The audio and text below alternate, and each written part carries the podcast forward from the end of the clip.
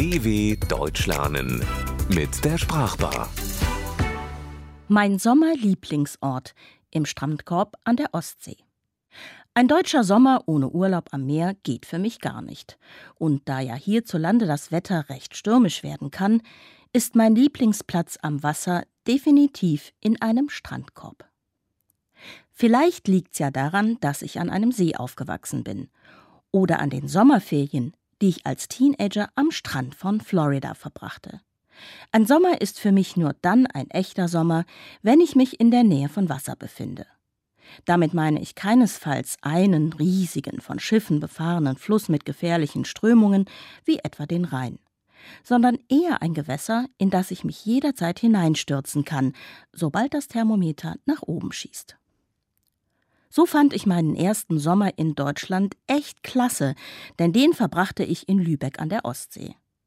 Es gibt zwar keine Strände direkt in der Stadt, dafür aber ganz in der Nähe. Am allerersten heißen Sommertag packte ich meine Badesachen und Sonnencreme zusammen und tuckerte eine Viertelstunde mit Freunden in einem Regionalzug in den Urlaubsort Travemünde. Dort riss ich meine Augen weit auf, denn was ich dort erblickte, hatte ich noch nie zuvor gesehen. Einen Strandkorb soll heißen Tausende von Strandkörben. Diese typisch deutsche Art der Strandbesiedlung war mir vollkommen neu. Auf Englisch gibt's dafür noch nicht mal ein Wort.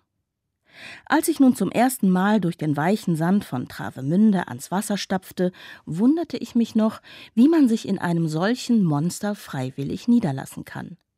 In Florida, wo der Sand so knallheiß wird, dass man sich die Fußsohlen verbrennt, wenn man barfuß darauf läuft, breiten die Leute einfach ihre Handtücher darauf aus oder sie schleppen Klappstühle und kleine Sonnenschirme an.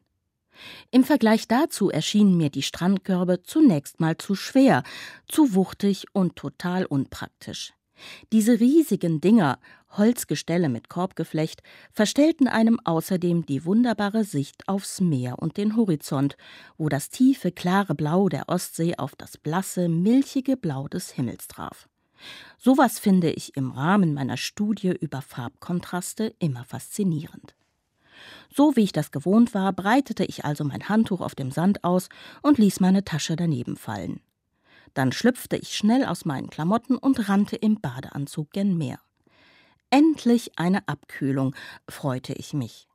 Sofort stürzte ich mich in die Brandung und genauso schnell erschauderte ich. Bei Temperaturen um die 40 Grad hatte ich nicht daran gedacht, zunächst mal die Wassertemperatur zu prüfen. Nur lausige 14 Grad. Komm weiter rein, es ist so erfrischend, riefen mir meine deutschen Freunde zu, die schon bis zum Hals von Wellen umspült wurden. Als sie ihr eisiges Bad beendet und vom Schwimmen und Herumplanschen bereits blaue Lippen bekommen hatten, stand ich erst bis zu den Knien im Wasser. Ich bin halt ein Warmduscher, wie die Deutschen sagen. Meine sogenannte Abkühlung an heißen Sommertagen in Florida fand schließlich bei Badewannentemperatur statt. Im Vergleich dazu erschien mir die Ostsee eher wie die Arktis. Obwohl die Wellen nur meine Unterschenkel umspülten, klapperten mir die Zähne. Und dann traf mich auch noch der eisige Wind. Trotz der Sonne am Himmel fror ich am Strand.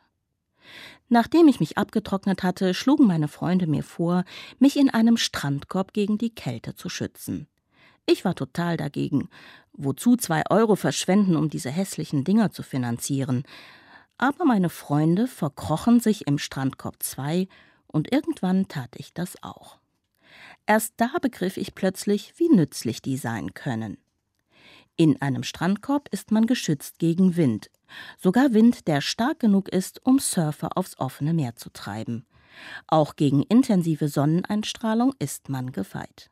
Mitgeliefert bekommt man außerdem eine exklusive Sicht auf das endlose Meer bis zum Horizont.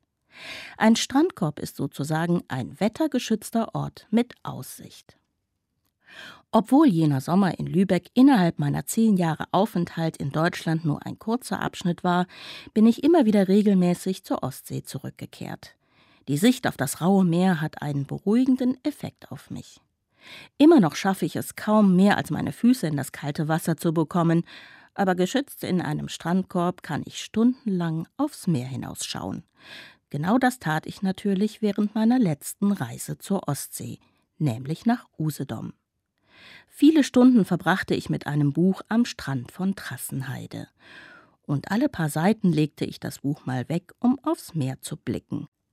Ich fragte mich, ob die nahegelegene Insel wohl Rügen sei und wie weit entfernt Schweden wäre.